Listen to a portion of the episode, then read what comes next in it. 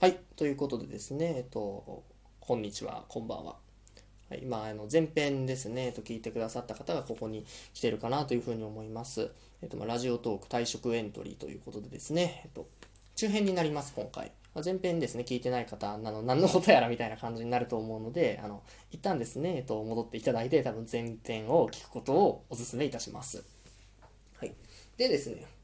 まあその縛りですね、えっと、ラジオトークをやる上での、まあ、自分のそのコンテンツ作りをやる上でのなんか縛りみたいなのを設けてたんですけどですね、それをですね、ちょっと強めようと思ったきっかけになる、まあ、その些細な出来事なんですけど、というのがありましてですね、まあ、それがですね、その、なんていうんですかね、まあ、そのラジオトークにですね、えっと、流入を増やすためにですね、ちょっといろんなコンテンツを触って、そこから流入を増やせないかなと思って、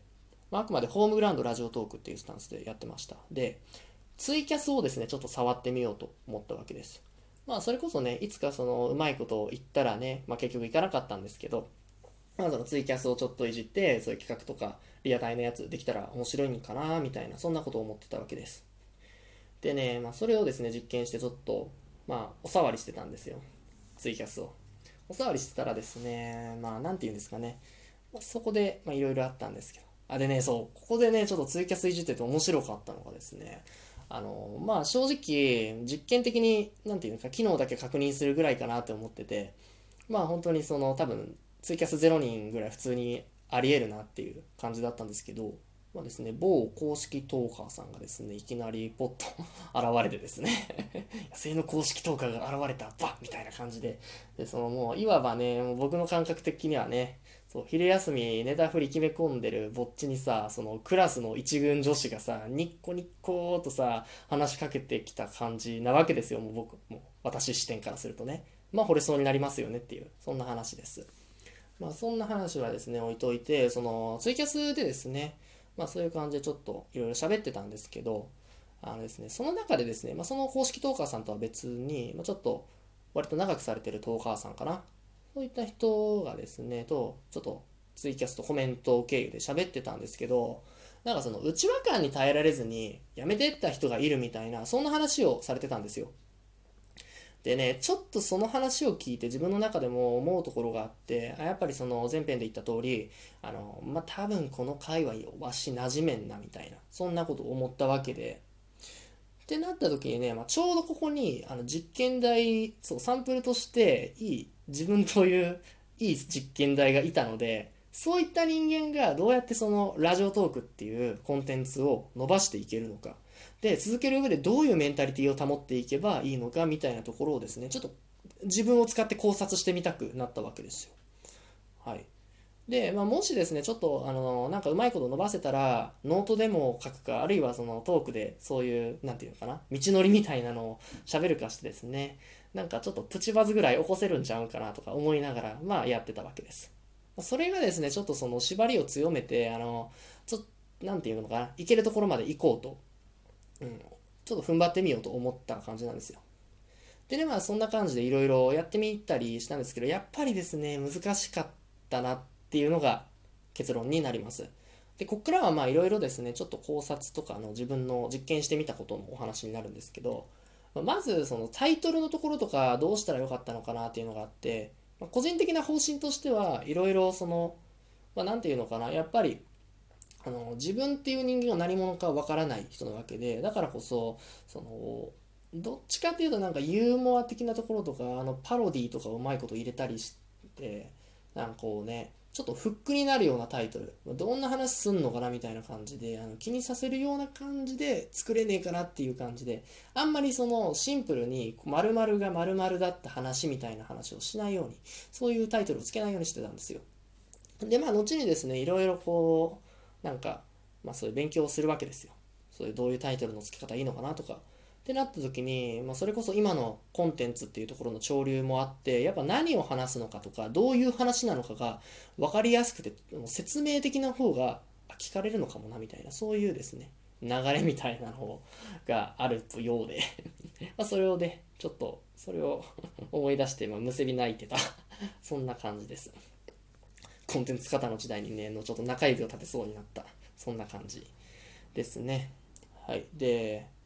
まあですねあとですねちょっと新規の人っていうかまあそのそれこそ僕が別に何かすごいことやってる人っていうかそのパーソナルに興味を持たれるようなこれっていう特殊なところがないので参入障壁を下げるっていうのが一つのやるべきことかなと思ったわけでその中でねやっぱその3分間で喋ってみるとかいろいろちょっと短い時間で喋るっていうのを模索してみたわけですね。まああんまりそのこれはちょっと試行回数が少ないんですけど、まあ、正直そんなに結果出てないかなってまあ、そこで結果出るかって言われると何とも言えないところあるからもうちょっとこれは続ける価値あるのかなとも思うわけです。はい、であとトークテーマですね次。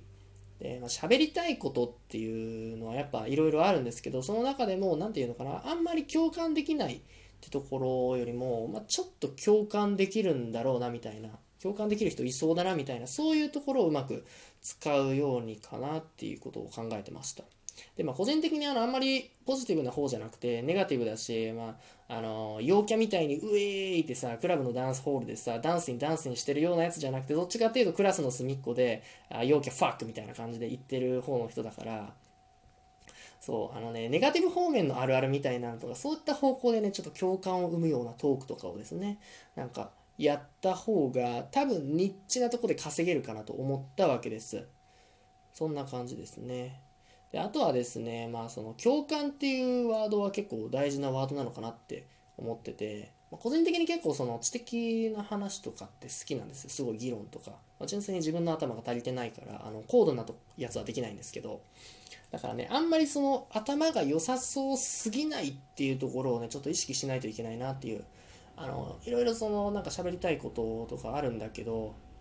そのあんまり専門的な用語をがっつり使い込みすぎずそういう使う時はなるべく分かりやすくみたいな。そういう感覚的に理解できるってところを重視しながらいろいろ喋ってたわけです。で、まあ、あと最後にこれはまあみんなやってると思うんですけどお題トークできるだけ投稿ですねこれはですね、えっと、本当に前編でも喋った通りその脱力タイムズって番組について喋った時の回だけなんか異様にパーンって伸びたんですよ700回再生だから1回のトークでこれねまあある何ていうのかなあまあいいや、この話は。うん。なんか、どこかの公式トーカーの平均再生数をね、なんかタグを使ってね、見たときにね、パー700ぐらいだった気がするんですよ。まあ、1本あたりのトークっていうところでね。まあ、あの人によって変わってくるけど、なんかそのあたりが一つラインなのかなって思って、まあ、やっぱりそこのおすすめ欄に載るっていうところはかなりアドバンテージなんですよね。結構聞かれるっていうところがあると思いますと。まあ、そんな感じでですね、えっと、お題トークやって、そこでちょっとコンテンツを、まあ、そこに至るまで少しでもしっかり作り込んでいって、そこで跳ねさせて、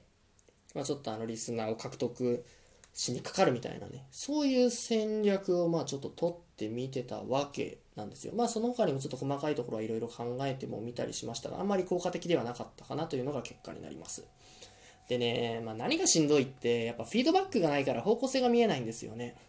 そのリスナーさんとかさやっぱその一応質問箱とかも併設したりそれこそ質問箱をその番組欄のクリックしやすいところとかに置いたらいいのかなみたいなところはちょっとずつ思ってたりしてまああの実験それを試せてた回はあんま少ねえかな。かもしれない。でもそんな感じで置いてみたりっていうところでやってたんだけどそれが効果的なのかそうでないのかとかそれいいこといい方法なのか悪い方法なのかっていうのがやっぱフィードバックないと見えないんですよ。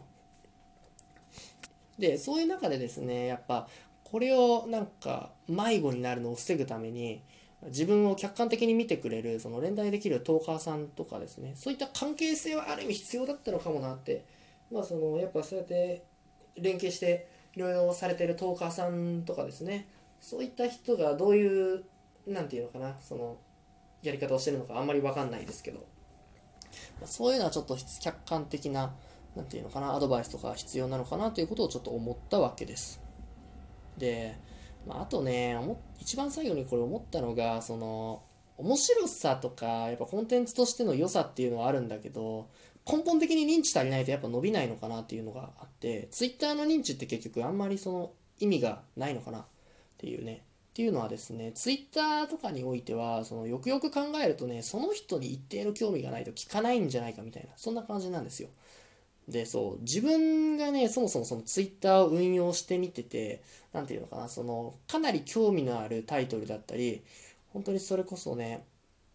この人は、まあちょっと前面白かったから聞いてみようとか、よっぽどがない限りその人のラジオってそんなに聞いてみようってならなかったんですよ。で、その自分の再生傾向ってところから、あ、これそういうことだなっていうふうに、まあ普通になんか逆説的にっていうのかな、気づいちゃったわけですよ。そういう。あその人に一定、その人に一定の興味がないとのもなんか聞かないなっていう。でね、やっぱりその、ラジオって、まあこれ、ド偏見なんですけど、本当になんか個性ってっていうかなんていうかパーソナルみたいなところが求められてるのかなって思っていて、まあ、コンテンツとして。だから方向性としてはラジオトークからツイッターっていうよりかはツイッターからラジオトークみたいな方が自然で、まあ、あるいはそのリアルとかリアルからラジオトークみたいな感じ。で、まあ、パーソナルを深めるためになんかそうね、ツイッター交流とかをして、で、その人のラジオちょっと聞いてみたいとか、そういう流れが実は自然なのかな。っていう感じなわけです。でまあなんかその入ってないからあんまりその内情っていうのは分かんないんですけどそこで町内会みたいなところラジオトーク町内会みたいなところが機能しているのか。なあよく分かんないですけどそんな感じなんじゃないかなと思ったわけです。でねインフルエンサーさんとかやっぱこれはね後々の後編に続くんですけどその再生数を伸ばす方法って大体大別してどう分けられるのかっていうところにおいてやっぱりそのインフルエンサーさんは最初から何て言うんですかね参入するだけで稼げると思うわけですよ。でそこのパーソナルっていうところもすでにクリアしてるからやっぱりそのラジオとか喋るって言っても聞きたくなるっていうのかな。そういう感じになるんじゃないかなと思ったわけです。はい。という感じになります。ということでですねえっとあと20秒ですね。まあちょっと大体メインは中編で喋りきったのかなと思います。まあ、あとはですね、えっと後編になりますね、まあ、ちょっとそのラジオトークを再生数伸ばすためっていうところに何が求められるのかっていうところと、まとめみたいな話をしようかなと思ってます。はい、それでは後編